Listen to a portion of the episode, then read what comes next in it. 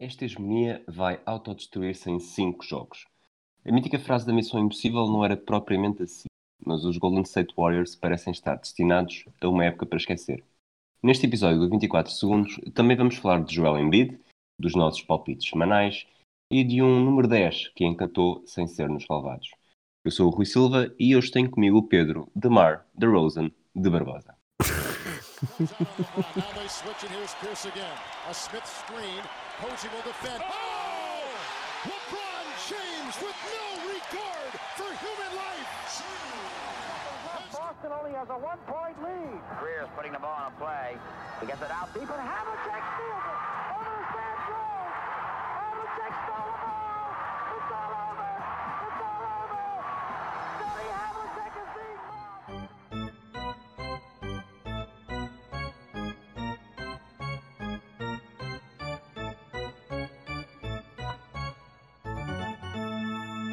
Olá, Barbosa. Olá, Rui, tudo bem? Como é que estás nesta manhã de quarta-feira? Eh, insonado, para começar, mas, mas, mas é mais praxe. mas mais do que isso, prontíssimo para falar de, de basquete. Eh, adormeci a pensar em basquete, portanto, uh, acordo a pensar em basquete, portanto, vamos a isto. Então, já que estás a pensar em basquete, diz-me lá que jogador da NBA é que bate sempre à porta antes de entrar. Que jogador da NBA bate sempre à porta antes de entrar? Não faço ideia. É o Kevin Knox. claro, ok. Uma piada com os jogadores dos, dos Knicks, ainda por cima. Ahm, certíssimo, certíssimo. Eu, eu um dia destes vou trazer eu próprio uma piada para ti. Ok, Eh, vou ficar à Vou, espera. vou- vou pensar eu próprio numa.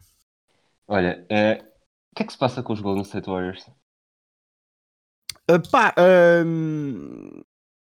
Golden State, eu acho que no último programa já tinha falado deles como, como grande desilusão, ah, até então, não é? Ah, portanto, isto não é só uma questão de, de, do Steph Curry se ter lesionado para mim, eu acho que a equipa já estava longe daquilo que era desejável para, para chegar aos playoffs. ahm, com a mão partida do Steph Curry, eu acho que, que não, há, que não, há, não há grandes chances Uh, portanto, antes de mais, se calhar comentando um bocadinho o futuro dos Golden State, eu sei que é difícil para uma franchise destas um, encarar assim as coisas, mas eu não sei até que ponto não, não, não fariam melhor em escolher a via do tanking ou, ou algo parecido. Uh, Deixa-me só diz, dizer diz, uma diz. coisa. Uhum. O 5 inicial dos últimos dois jogos: Kai Bowman, Jordan Poole, Eric Pascal, Glenn Robinson e o Willie Cauley-Stein. Achas que eles precisam sequer de, de escolher fazer tanking, mesmo que o mesmo que digam que isso nem sequer nunca lhes passa pela cabeça, apesar do passado eh, os contrariar? Achas que vale, Uhum. vale a pena dizer que estão a escolher fazer isso quando, quando têm esta equipa? Que apesar de tudo conseguiram, ganharam os Blazers em casa no, no último jogo. Sim, exato. Eh, Não, fenómenos desses acontecerão sempre. eh, Aqui, aqui eh, até, até, até os Bobcats aqui há uns anos ganharam oito jogos, portanto eh, tudo pode acontecer. Ahm, os Warriors são neste momento a equipa mais fraca da liga, mas de longe. Ahm, obviamente descontando eh, as lesões eh, de vários meses de Steph Curry e de Clay Thompson e descontando até a atual lesão um, no dedo do, do, do Drummond Green. Um, os Warriors são a equipa mais fraca das 30 da liga, uh, os playoffs são completamente uma miragem e a grande questão aqui é tudo bem, nós podemos uh, de facto é uma equipa extraordinariamente azarada, aquilo que aconteceu foi, uma, foi de uma equipa extraordinariamente azarada, um, mas há aqui duas questões que é Uh, durante muitos anos os Warriors também foram vencendo contra equipas que também iam sendo extraordinariamente azaradas. Uh, ainda o ano passado nas finais de conferência com, com a lesão do Chris Paul, por exemplo. Um, e por outro lado, fala-se muito só da perda de Kevin Durant e eu acho que a perda de Kevin Durant não explica tudo. Uh, perder um jogador não justifica ter esse 5 inicial que ainda agora disseste, por mais que outros dois estejam lesionados aquilo que a equipa perdeu acima de tudo foi uma enorme profundidade no plantel. Um, as perdas de, de Guadala, de, de, de, Sean Livingston. de Sean Livingston, um, do próprio Javel McKee, de toda a gente que, que eles perderam e que eram os role players ou bench players, um, David West. Uh, portanto, estamos a falar de uma equipa que, não, de facto, como tu dizes, uh, talvez eles nem precisem sequer de assumir ou de tentar fazer tanking. O tanking virá a ter com eles, na minha, na minha opinião.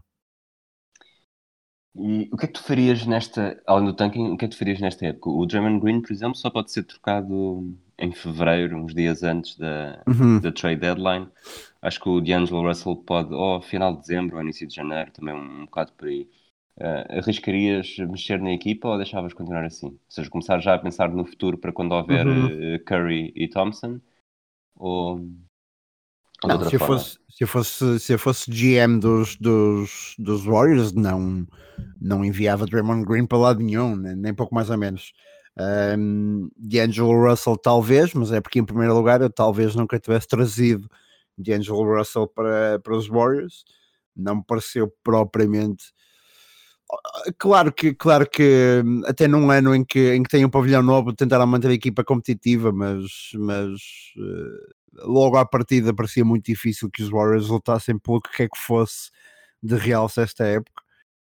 Um, Achas neste momento acho que resta a um equipa. de karma Diz envolvido? isto, desculpa? Achas que há aqui um bocado de karma envolvido? Talvez, talvez, talvez.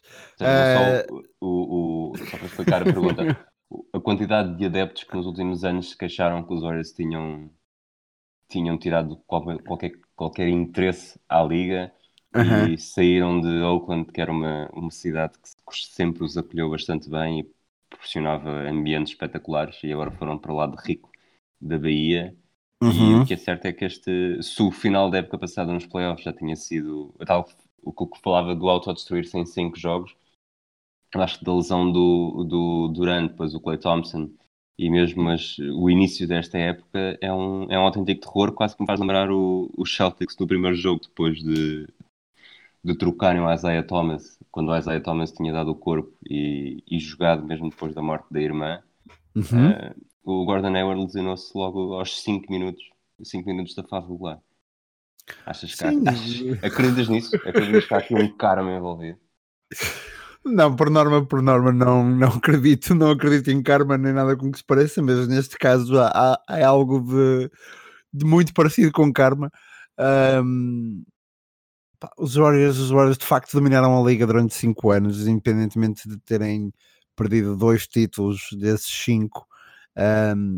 mas os Warriors de repente também se tornaram uma equipa arrogante, especialmente pela, pela, pela mão do, do Draymond Green. Um, os Warriors também foram beneficiando e isso eu acho que não foi falado. Acho que o ano passado se deu demasiado destaque às lesões do, do Durant e do Clay Thompson, um, quando não se deu o mesmo destaque uh, a muitas outras lesões que foram acontecendo contra as das equipas que iam jogando contra os Warriors. Isto sem beliscar os títulos dos Warriors, porque foram provavelmente uh, a segunda equipa mais forte de sempre, ou uma das mais fortes de sempre, um, da história da NBA mas os Warriors, como, como todas as equipas, quer dizer, um, hoje calha-te a ti, amanhã calha-me a mim. Agora é a vez deles terem lesões, agora é a vez deles de. Mas, mas, mas eu volto a dizer, eu acho que a- a- colocar a tónica agora muito na lesão do, do Steph Curry uh, pode ser afastar um bocadinho também a, a- questão um, da sua realidade. E a realidade é que eu acho que os Warriors não eram uma equipa já de playoff, não, não, não iam nesse caminho, com a lesão do Clay Thompson, com a falta de profundidade no plantel um, e com aquilo que estavam e com aquilo que estavam a jogar, muito honestamente. Uh, mesmo, próprio, mesmo próprio, a, própria, a própria rotação uh, e os próprios esquemas ofensivos do, do, do Steve Kerr pá, uh, funcionam quando tens 4 All-Star ou 5 All-Star e todos eles a, um, a lançar extraordinariamente de 3. Um, porque aquilo que, que se via este ano, o que se está a ver este ano é que, obviamente, depende muito de, dos recursos humanos que tens à disposição e, e, este ano já não está a funcionar tão bem. Mesmo do ponto de vista de com a lesão do Clay Thompson, uh, um, com a saída do Kevin Durant, um, sem os outros jogadores, também já havias este ano, por exemplo, um, o Steph Curry, que muito se falou uh, do Steph Curry como candidato a MVP. Uh, e que agora obviamente cai por terra, mas mesmo o Steph Curry estava com algumas dificuldades porque faltava, faltava os, uh, o mesmo nível de, é, outras ameaças, exatamente, que, que, concentrassem as atenções das defesas contrárias e portanto a própria porcentagem de 3 pontos do Steph Curry ia baixando e, eu acho que já era uma época, hum, uma desgraça à espera de ser anunciada.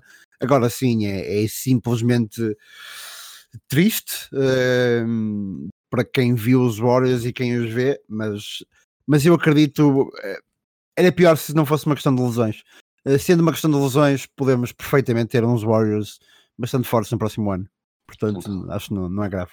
Diz. Resumindo a tua opinião, eh, esperar que Curry volte, não fazer grandes intenções de ganhar jogos, manter Draymond Green e trocar D'Angelo Russell por, eh, acredito, jogadores mais jovens e, e escolhas do draft. Sim, exato. E esperar que, que, que a lotaria do draft traga uma, uma pique alta o suficiente para juntar a tipos que já são extraordinários um, um talento qualquer descomunal. Pá, não sei, não sei. Uma, Ah, diz, diz. uma última pergunta. E o Steve Kerr, achas que falava-se muito que ele podia abandonar no- nos últimos anos, o problema das costas, era só mais um título e Uhum. depois, e depois mudava de vida. Achas que ele tem, tem arcabouço para isto? que tem, que tem genica para isso? Não, acho que não. Acho que isto, e, e de facto falou-se muito no Steve Kerr, falou-se muito nas duas de costas. Ahm, durante, durante bastantes jogos, até o ano passado, o Luke Walton treinou a equipa. O Steve Kerr nem sequer podia viajar de avião nem nada. Eu acho que tu fazes o esforço quando estás perto de ser campeão da NBA, quando podes assinar um anel. Ahm, acho que neste momento poderá não fazer sentido, especialmente se se, se perceber por alguma razão que, que a evolução da equipa pode, pode demorar mais do que mais do que esta época para chegar outra vez aos níveis a que estava. Portanto, o Steve Kerr pode ser realmente a primeira baixa desta equipa. A ver, vamos. Ahm, de qualquer forma, e acho que é importante dizer isto: nada belisca o trabalho do Steve Kerr até agora. Ah, isto não é isto é NBA, isto não é futebol. O facto do Steve Kerr ter, ter agora, se calhar, se de repente tiver um, um recorde de, de 30 jogos negativos, não passa a ser eh, um mau treinador, continua a ser um, um dos treinadores com. Continua a ser um treinador com um dos melhores feitos da história e que juntou uma das melhores equipas da história. Eu acho que por uma questão de ótica, talvez ele não saia durante a temporada, mas se realmente continua a sentir-se mal eh, fisicamente, é provável que depois faça a transição para alguém que ataque já a próxima temporada. É porque isto, mais não seja um fim de ciclo. Pela primeira vez desde 2014 não vão à final. Acho que podemos já pôr as mãos no fogo nisso, não é? sim. E não querendo, eu que tenho sempre um, um jeito, um jeito terrível para palpites, mas acho que estou aqui, estou seguro aqui e acho que acho que é pelo menos faça a época inteira e depois aproveitar também todo este, este novo ciclo que se está a criar e passar a batuta a outro. Por falar em passar a batuta, eh, o Joel Embiid voltou a ser igual a si mesmo esta semana. Antes, antes- Gostei, gostei da transição. Antes de tu explicares o que, é que, o que é que se passou, eu vou-te só ler aqui uma frase dele em novembro de 2017, num episódio de podcast do JJ Redick, que na altura era colega dele nos Sixers. Uhum. Antes de ir para dentro de campo, estou interessado apenas em jogar, divertir-me, jogar basquetebol, dominar. Mas os outros jogadores têm uma tendência para ter alguma coisa contra mim, faz-me querer dominá-los, dar cabo deles para que possa ir para as redes sociais mais tarde e gozar com eles. Certo, certo. Pá.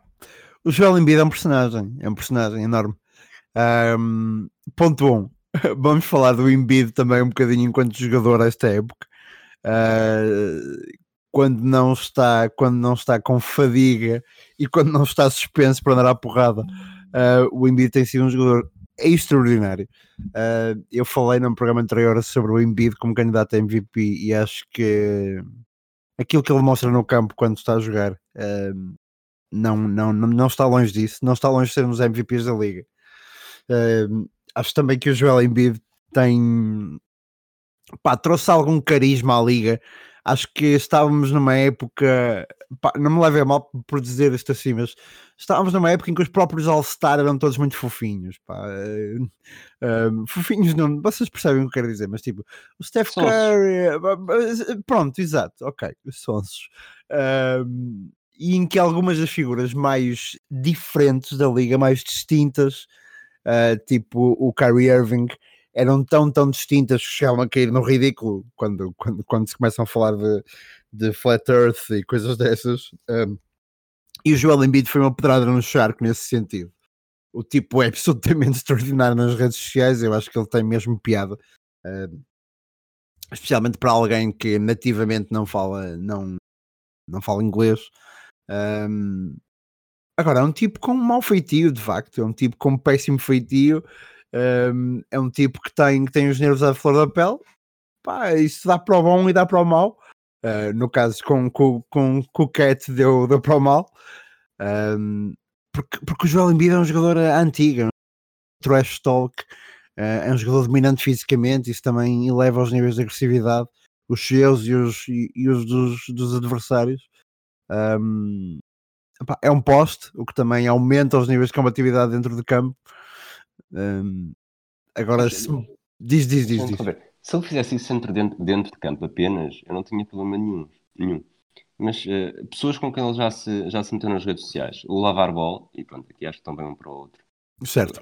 Hassan Whiteside, Willie Reed, o Andre Drummond, o Russell Westbrook, o Yusuf Nurkic e agora o Carl Anthony Towns. E eu, tu disseste que foi uma pedada no Shark, e realmente, não há dúvida que a Liga hoje em dia era muito mais, mais sonsinha e fofinhos e amiguinhos e vão todos de férias juntos e conhecem-se todos e passam o verão juntos do que, do que nos anos 90, 80 e do que até aos anos 90, na verdade. Uhum. Mas sinceramente isto do Emílio parece só aquele o palhaço da turma a quem, a quem eu já não acho graça nenhuma, uh, mas não seja uhum. porque, porque acho que ele está a dar um péssimo exemplo aos, aos fãs da NBA. Tudo bem que é agir, isto cria ciclos de notícias e comentamos, e tanto que estamos agora a fazer um segmento sobre ele aqui no podcast, mas, mas o que ele está a fazer não deixa de ser um bocado de bullying social, não muito diferente do bullying que se fazia na escola das, da, das crianças mais, vamos chamar-lhes mais fracas, vá, mais indefesas.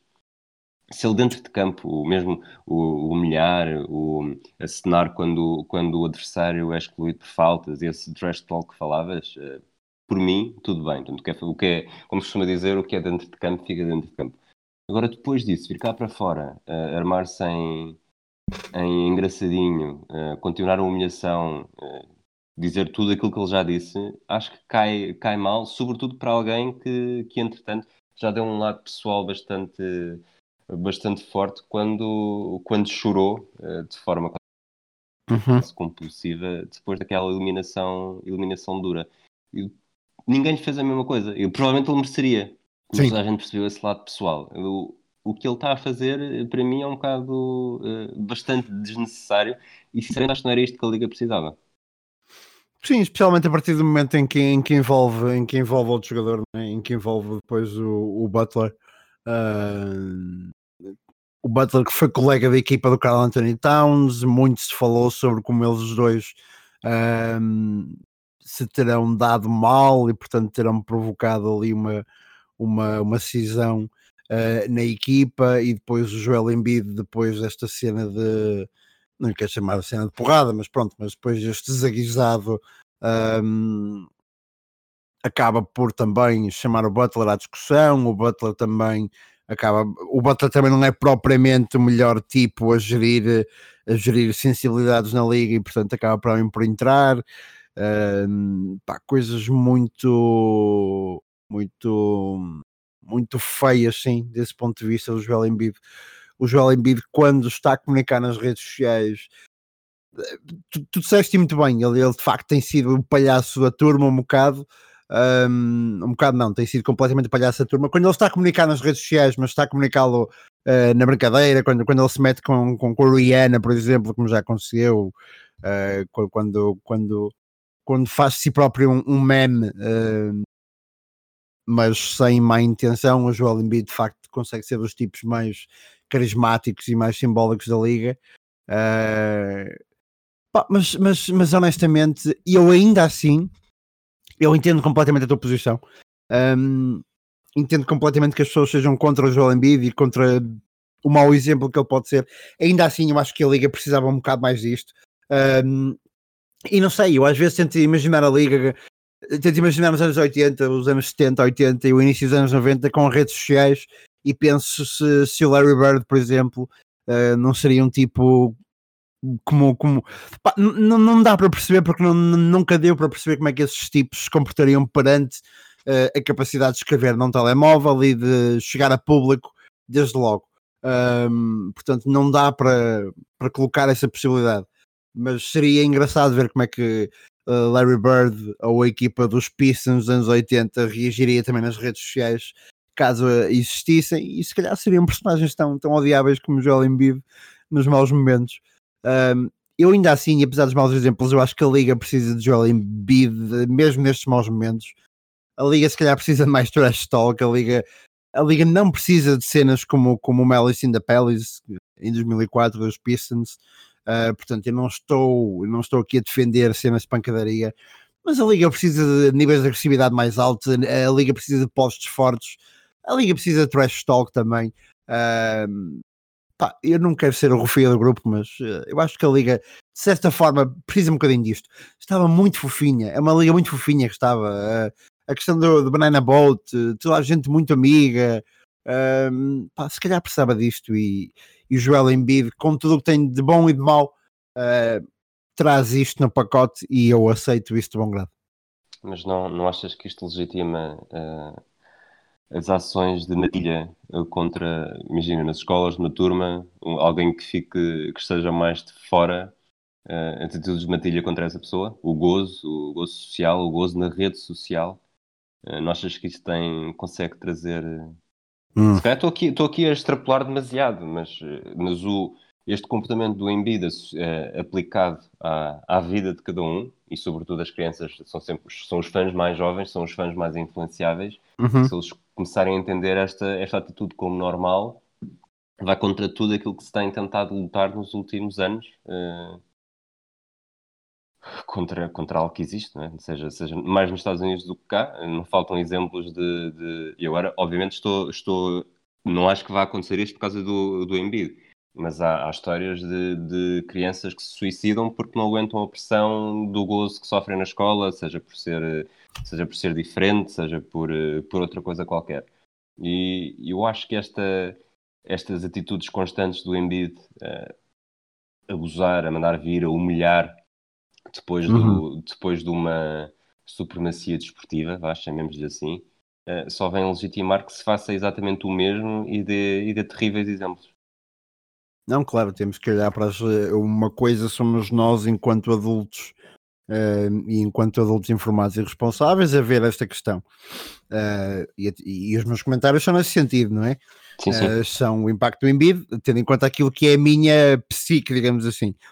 Uh, claro que ponto de, desse ponto de vista, o Embiid é um péssimo exemplo.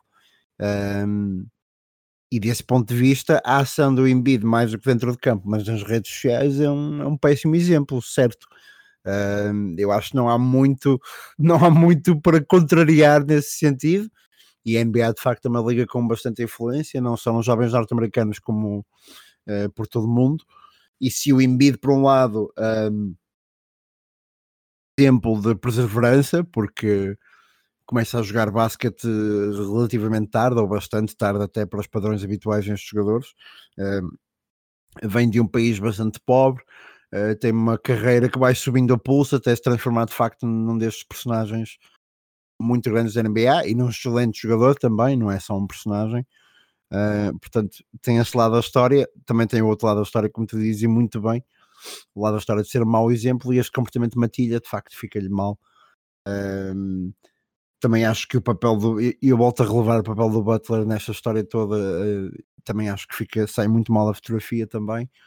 Um, o Joel Embiid depois há uma parte em que arrasta. Uh, uh, julgo eu que é o Embiid ainda, que arrasta a mãe do Towns também para esta, para esta questão, que também fica extraordinariamente mal. Um, e no meio disto tudo, e eu pelo menos não fui apanhando ou não apanhei um, grandes declarações do, do Cat, portanto acho que ele se portou melhor do que o Embiid, eh, muito melhor do que o Embiid na, no Aftermath. Tenho, algum, tenho alguma hesitação em concordar contigo, quer dizer, no, no rescaldo talvez, acho que só basicamente disse que não era... No rescaldo, sim, eu digo no rescaldo, no, no, mas... Sim, sim. O Crown Downs para mim aqui representa a criança que farta de ser gozada uh, reage, se vira com, contra... Uhum. reage com agressividade. E é um mau exemplo, obviamente, mas uh, provavelmente muita gente na liga percebe e acredito que tenha havido bastantes jogadores a pensar uh, só se perdem as que não, as que não lá chegaram. E aqui, as que lá chegaram é mesmo a tentativa de, de, agressão, apesar de, mais uma vez, uh, até porque seria, um bocado hipócrita se não estivesse a dizer isto também, é um péssimo exemplo. Uhum. Mas provavelmente há mais, mais gente, sobretudo na Liga, e mesmo crianças que, que sofrem com isso, a perceber esta, este momento de descontrole total do Carl Anthony Towns do que propriamente do, que propriamente do Embiid. Porque aqui acho que não há dúvida que o Embiid é o instigador, de uma forma ou de outra. O Uhum. Carl Anthony Towns foi a pessoa que, que encheu e depois explodiu porque já não aguentava mais. O que Sim. também, na verdade, acaba por, por dar um, um mau sinal da resistência enquanto jogador, porque toda a gente sabe que seja no, seja no basquetebol ou no, no futebol, basta lembrar o que é que aconteceu com o Zidane em 2006. ah, Uhum. Não faltam provocadores à espera que, de alguém que reaja mal para tirar uma vantagem desportiva dentro de campo. Sim, sim, sim, sim, sim, sim. Pá, pronto, eh, agora o que é que podemos, eh, o que é que isto cria em termos de liga, pelo menos? Pá, o próximo confronto entre, entre 76ers e Minnesota, eh, estará lá toda a gente batidinha a ver, a ver como é que os dois, como é que os dois andam para lá, para trás e para a frente.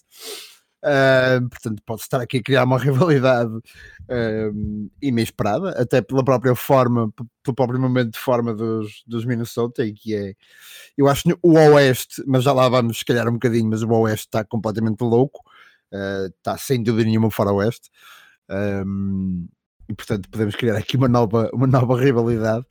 Ahm, acima de tudo, cabe-nos a nós, de facto, também, aqui que estamos a comunicar, cabe-nos a nós, eh, como tu fizeste muito bem, relevar eh, o péssimo exemplo que um e outro, um muito mais do que o outro, mas o péssimo exemplo que um e outro foram.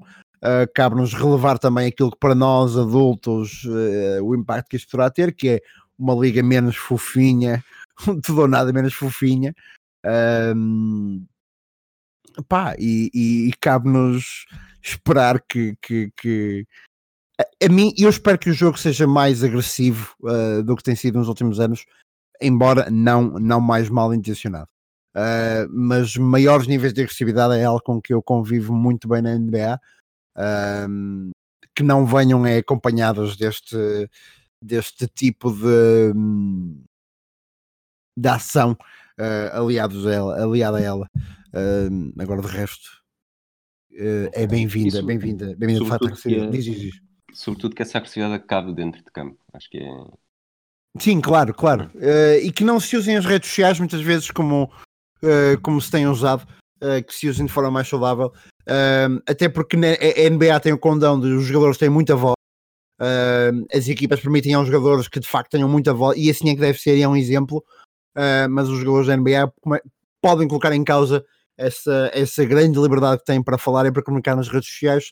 ah, se tiverem comportamentos como, os, como, como aqueles que o NBA tem tido nos últimos eh, meses, anos, um, pode colocar em causa um bocadinho isso, porque de facto é uma das coisas que mais devemos preservar da NBA, é a capacidade dos jogadores terem uma voz, a capacidade dos jogadores chegarem a todos nós eh, muito facilmente, muito rapidamente e de forma muito pouco filtrada, e portanto espero que essa parte não se perca, agora espero que de facto tenham a noção daquilo que vão, que vão fazendo, agora de resto, pá, se for com boa disposição, se for eh, um, com boas intenções, continuem a fazer podcasts, como faz o JJ Redick, como faz o CJ McCollum, continuam a fazer discos, como faz o Damian Lillard, eh, ou continuam a fazer posts nas redes sociais, uh, desde não andem de facto eh, em, com, esta, com esta mentalidade de matilha, eh, como, como, como o Embiid demonstrou, demonstrou nestes, últimos, eh, nestes últimos dias.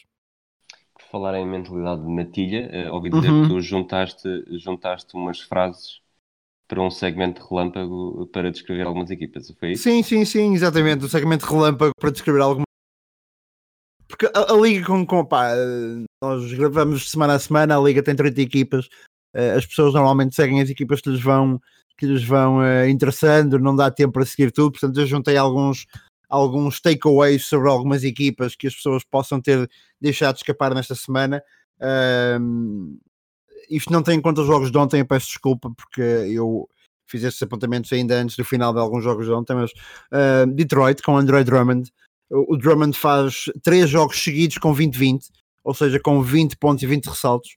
Ah, três jogos seguidos é uma coisa absolutamente brutal. Ah, é um jogador, aliás, é um jogador que tem sofrido muito com, com uma equipa que nos últimos anos tem estado abaixo daquilo que nos foi habituando nas, nas últimas décadas, mas que de facto uh, continua a ser útil, continua a ter um, apontamentos estatísticos absolutamente brutais. Uh, portanto, fica aqui o apontamento para, para a forma de Andrew Drummond. Um, depois falar de Memphis, Memphis, uh, que é a equipa conhecida um, pelaquela equipa de grit and grind, não é? Por aquela equipa que jogava muito lento, uh, com muito jogo interior, de repente é top 5 de velocidade na liga, é uma coisa absolutamente brutal. Uh, aquilo que o Memphis tem dado. A equipa de Memphis é uma das equipas mais polarizadas da liga.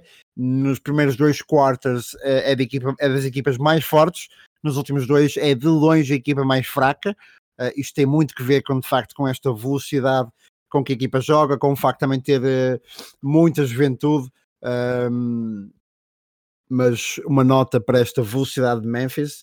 Orlando, apesar de, de dar boas indicações, a equipa do Orlando Magic tem a pior eficácia ofensiva da liga, é a trigésima equipa em termos de, de eficácia ofensiva, ainda não teve um único jogo a passar dos 100 pontos, um, e portanto fica também esta nota para o Orlando, tem salvado a defesa até agora, uh, e o Steve Clifford começou uh, agora então a fazer, uh, tirou o DJ Augustin da primeira linha, uh, meteu o Markel Fultz, a ver vamos se, se isso dá para, para alterar esta eficácia ofensiva, mas se em termos ofensivos a equipa da Orlando não melhorar, pode ser muito complicado chegar a, a um nível de playoff. Uh, os Nets também, falar muito rapidamente, os Nets uh, perderam para uns Pistons que tinham toda a gente lesionada. Uh, Derrick Rose, Blake Griffin, toda a gente estava lesionada, toda a gente de, de renome estava lesionado. ainda assim perderam para esses Pistons e estão na metade inferior da liga em termos defensivos. Começa-se a criar de, aquele medo de que os, os Nets pudessem ter perdido a identidade que, que foram uh, juntando nos últimos anos com Kenny Atkinson começa a materializar-se. Já se sabe, um, ehm, Kyrie Irving tem tido uma época historicamente boa do ponto de vista ofensivo. Uh, a ver, vamos trocar uma identidade por outra, poderá resultar. Tentando ir mais rapidamente, Indiana, a equipa de Indiana, é preciso falar de Indiana. Miles Turner lesionou-se, ainda assim foi a equipa da semana passada, venceu todos os jogos. Damanta Sabonis extraordinário neste momento, mesmo com o seu colega, mesmo sem o seu colega de frontcourt. Uh, Malcolm Brogdon uh, mostra de facto que é um point guard de, de franchise. Uh, fica a faltar saber o que é que esta equipa pode dar com o Oladipo na mistura. Deixa, deixa diz, diz, perdeu, perdeu esta madrugada. Tinha, perdeu esta madrugada, exatamente. Sim, uhum. prolongamento com Charlotte. Exatamente, exatamente. Mas, mas vinha de facto fazendo uma semana extraordinária. O Brogdon tem tido níveis de assistências extraordinários ele próprio também, um excelente point guard, estava um bocado tapado ano passado nos Bucks. Uh, falta saber o que, é que a equipa vale com a Ladipo no mix, mas até agora muito boa. Passando rapidamente ainda dos Indiana para outra equipa que vai surpreender no Oeste, os Heat, sem Butler pareciam bons, pareciam grandes candidatos a playoff, com Butler são um lock, para mim são um lock no playoff, não há hipótese. O Tyler Hero e o Kendrick Nunn continuam absolutamente incríveis. Por favor, parem de falar do Chris Paul nesta equipa, que eu acho que só vinha estragar uh, o que quer que fosse, mas decisão será de Pat Riley. Os Spurs continuam a ser a equipa mais diferente da liga, a equipa mais distinta, são a segunda equipa que menos lança de três. Uh, o Pop continua a recusar-se uh, a arranjar esquemas ofensivos que façam de, de lançamento triplo a principal arma. Os long two continuam a ser a arma mais usada também muito à custa de, de, do material que tem, não é? De Mar DeRozan, Lamarcus Aldridge são jogadores com, com este tipo de lançamento, com este tipo de perfil de lançamento. Mesmo assim, tem o sétimo ataque mais eficaz da liga. Peço desculpa. Uh, e eu não sei, não tenho ideia como é que ficou. Até ontem só tinham perdido com, com, com as duas equipas da lei. Um, portanto, Desculpa, os... O, os Spurs? Sim, os Spurs, entretanto, já têm uma terceira derrota. Uh, Deixa-me ver aqui. Continua a falar que eu já. já com os Hawks, com os Hawks, com os Hawks. Exato, foi ontem. Pois, exatamente. Também. Com os Hawks, depois de Trey Young ter, ter voltado. Uh, Trey Young falhou alguns jogos, os Hawks foram imediatamente abaixo, mas agora que regressou, estão de novo em cima. Sobre os Suns, só tenho isto a dizer: sétima melhor defesa da liga. É inacreditável, é inacreditável o que está a acontecer em Phoenix. Uh, ninguém esperava. Eu não sei se vão chegar a playoff, mas são finalmente uma equipa de basquetebol. É só isso que eu tenho para dizer. Sétima melhor defesa da liga. Um, para acabar, duas equipas. Uh, Bucks um, já tinham um MVP, não é? O Giannis. O Giannis melhorou a porcentagem de 3 pontos, melhorou a porcentagem de, de lançamentos livres, uh, tem médias de melhor de carreira em pontos, blocos e ressaltos. Um, eu não sei que mais aquele homem pode dar, continua a ser uh, candidato a MVP, mesmo sabendo-se uh, como a Liga uh, tem alguma dificuldade em dar dois MVP seguidos, mas Giannis continua com níveis assustadoramente bons. Depois acabar só com os Lakers, dois dos três candidatos a MVP do primeiro mês da NBA jogam aqui. a defesa continua inacreditável. Os Lakers são neste momento, para mim, a equipa mais forte da liga uh, e, e, já não é só no papel, uh, são de facto dentro do campo a equipa mais forte da liga.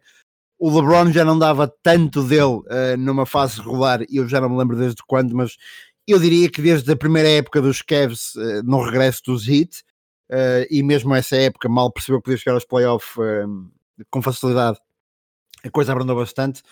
Dwight Howard está humilde, um, o Anthony Davis fez o primeiro jogo com 40-20 em menos de 30 minutos da história da NBA. Uh, ok? 40 pontos, 20 ressaltos em menos de 30 minutos. Um, portanto, eu acho que se pode escrever os Lakers, enquanto os gigantes da NBA uh, estão de regresso, estiveram muito fofinhos nos últimos anos para, para, para, os opositores, para repetir a palavra fofinho mais uma vez hoje, mas estão, estão de facto de regresso. Uh, e Rui, estes são os meus takeaways de facto desta, desta semana da NBA. Achas que é um fofinho mítico? Que é um fofinho mítico? Como, como assim? Era só para juntar as tuas, as tuas duas frases, mais, as tuas duas palavras mais comuns. Mais, mais comuns, não, o fofinho mítico é o Steph Curry. O Steph Curry de facto é o. Mas eh, e agora que falaste nisso, em fofinho mítico, eu falei Curry, e eu não pus aqui nos meus apontamentos, mas uh, para a semana falo deles. Dallas, e, e porque me lembrei de Steph Curry por causa do Steph Curry, Dallas continua em alta. Eu já, já me perdi um bocadinho relativamente ao recorde de Dallas, uh, mas eu acho que vão nos 4-2, uh, portanto 4-2, ok. Uh, sendo que já encontraram os Lakers. Luca Doncic, pá, continua a ser extraordinário, continua a níveis muito, muito bons. A rotação da equipa continua extraordinária também, muito à custa daquele que é, já disse aqui, para mim, o treinador mais talentoso da liga, o Rick Carlisle uh, e é uma das equipas mais excitantes de seguir até agora. Uh, e eu que achava mesmo que os Dallas não iam conseguir chegar a playoff, e ainda é muito, muito, muito cedo para isso, mas uh, talvez, porque não? Talvez porque não chegar, chegar a playoff, não sei à frente de quem, mas, mas Dallas de facto merece da nossa parte que os chegamos mais e que os vejamos com o respeito que merecem, porque de facto têm sido uma das equipas mais fortes da liga nestas duas primeiras semanas. Ok, vamos passar para os palpites. Uhum. Uh, acabando por falar também um bocadinho de NBA sempre, nós na semana passada demos palpites para um jogador que, ia, que marcasse, que, achasse, que achávamos que ia marcar 50 pontos e para triplo-duplo. Eu escolhi o James Harden para os 50 pontos, ele logo nessa noite uh, fez 59 contra os Washington Wizards, numa vitória de 159-158. terceira maior, não é? Terceira maior, uh, terceiro maior uh, o jogo com o terceiro maior número de pontos da história da NBA dentro do regular. Sim, acho que é isso. Uhum.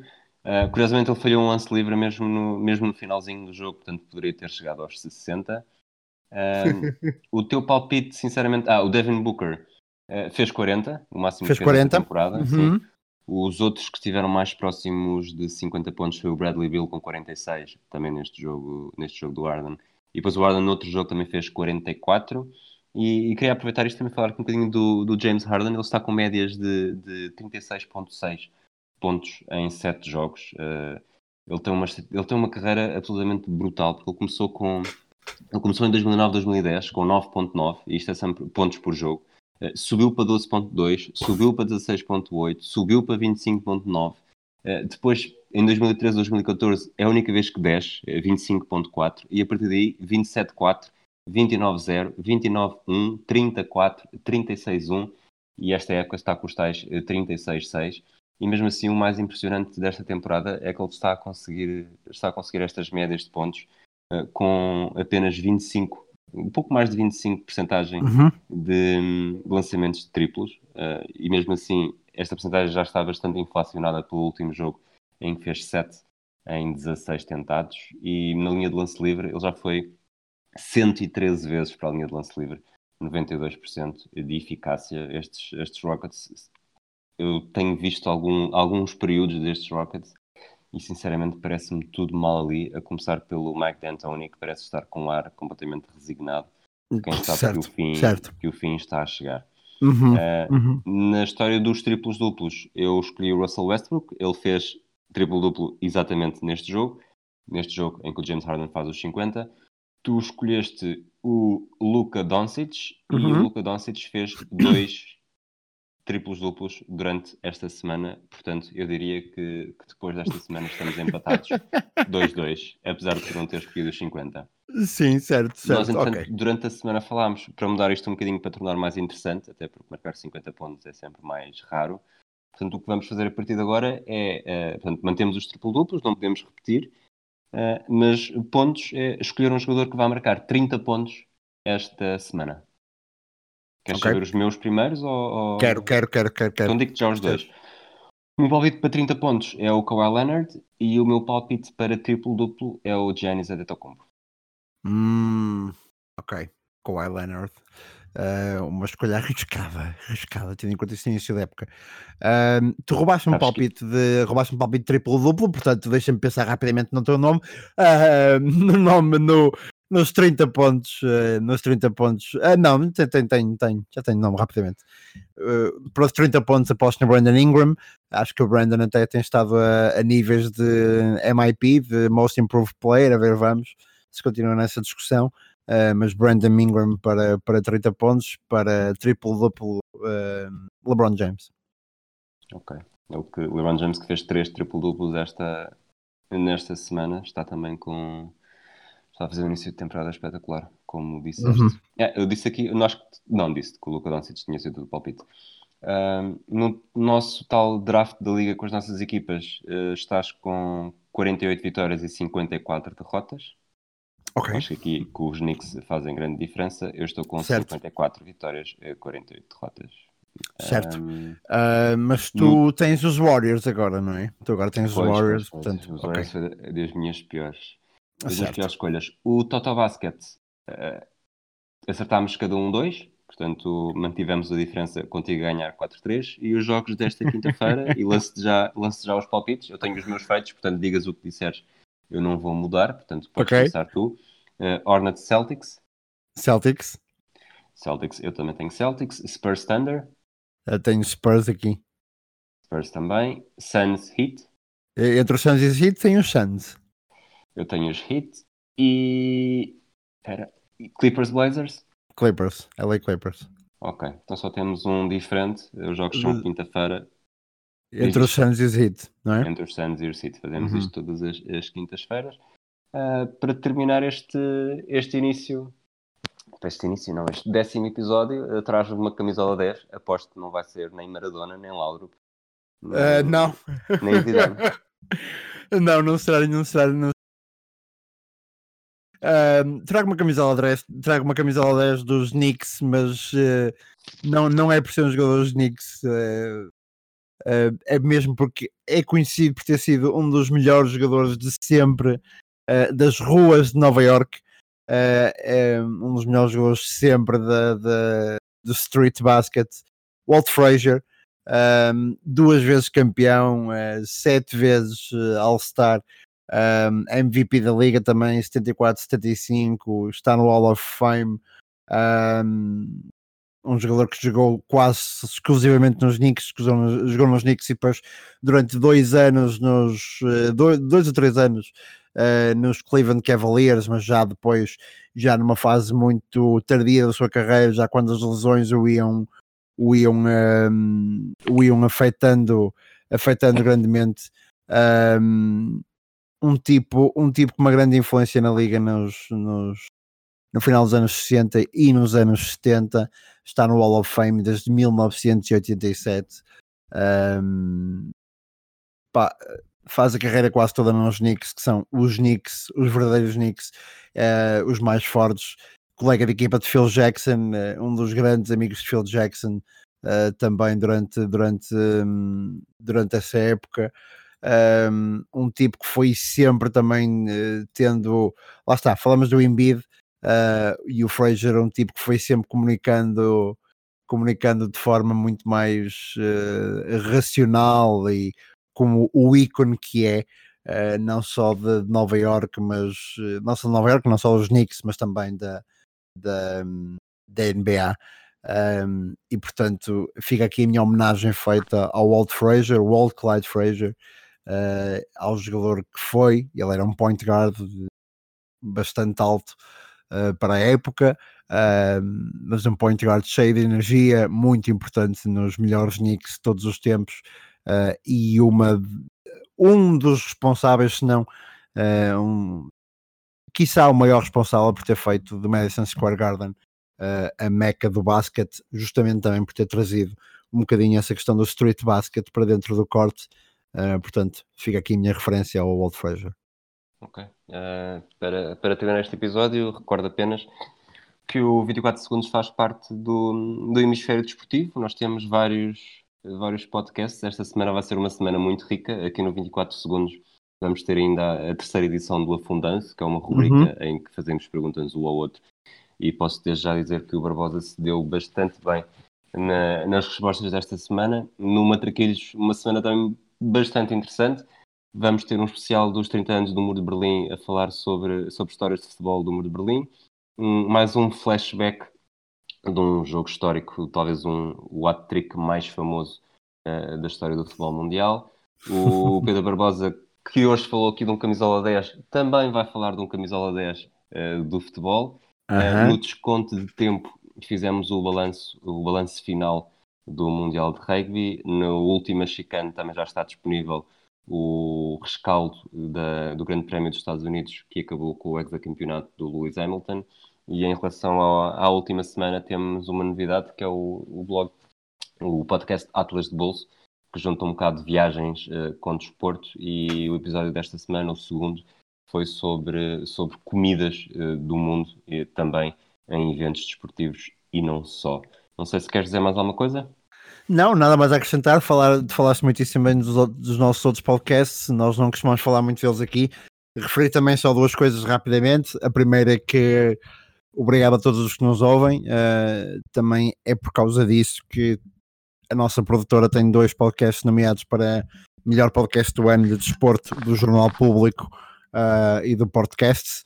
Uh, um prémio que será para atribuir este fim de semana, neste caso Matraquilhos e Última Chicane, um, e dizer também que o 24 Segundos é um podcast que está uh, no seu início, a nossa estrutura ainda está em construção e, portanto, aceitamos sugestões uh, de quem tiver. Nós estamos pelo Twitter, estamos pelas redes sociais, somos responsivos, portanto, podem falar para nós, nós respondemos de volta e todas as sugestões serão bem-vindas. Espero pessoalmente que as pessoas estejam a gostar uh, deste nosso início e posso prometer que só vai melhorar daqui para a frente. Somos um podcast muito, muito jovem, mas que promete, que, promete rapidamente estar a níveis, uh, eu diria a níveis norte-americanos da coisa, mas isso depois, depois lá iremos, é uma promessa muito forte. ok, está feito então, esperemos que tenham tá gostado e até, até sexta para, o, para o Afundanço e voltamos no, para o episódio 11 desta, uhum. desta rubrica principal do 24 segundos na próxima semana. Um abraço. Exatamente. Um abraço, até a próxima.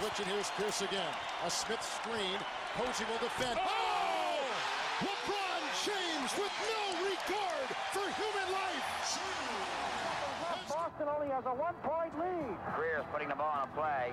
He gets it out deep, and Havlicek steals it.